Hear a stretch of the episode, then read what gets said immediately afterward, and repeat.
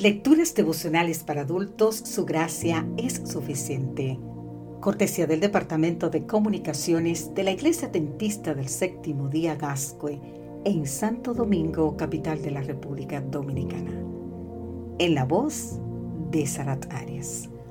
Hoy, 3 de noviembre, con la confianza del agricultor.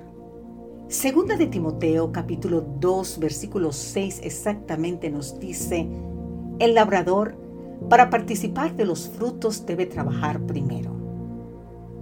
Un labrador es quien trabaja la tierra con los ojos puestos en el cielo. Hace lo máximo y lo mejor. Conoce los tiempos, cerca el campo, desbroza, ara la tierra, siembra, cultiva, riega, poda y combate las plagas. Aún así, espera lo máximo del Señor la lluvia a tiempo y la germinación. En plena confianza y sociedad con Dios cosecha. Lo mismo ocurre con el discipulado. Es una verdadera aventura de fe y confianza en aquel que no nos mira como somos, sino como llegaremos a ser transformados por su gracia. Dios no hace milagros donde estableció los recursos para realizar su obra. El Señor coopera con nosotros cuando usamos los talentos y el tiempo que nos ha concedido al servicio de su causa.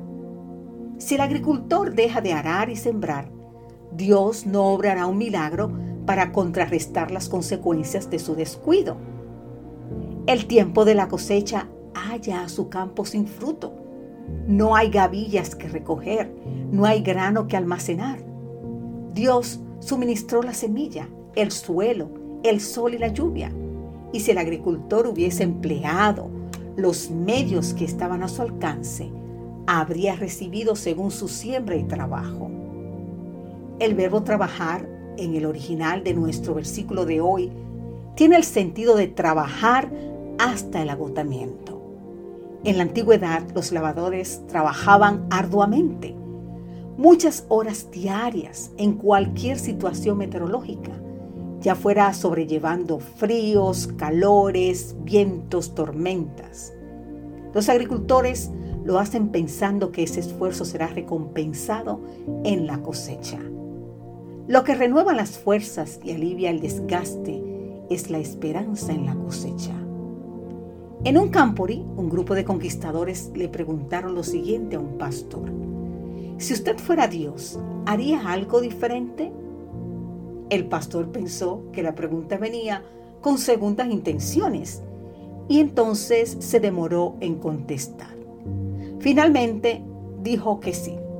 Entonces los chicos argumentaron, ¿quiere decir que usted haría las cosas mejor que Dios? Qué pregunta, ¿verdad? No podemos mejorar lo que Dios ha hecho.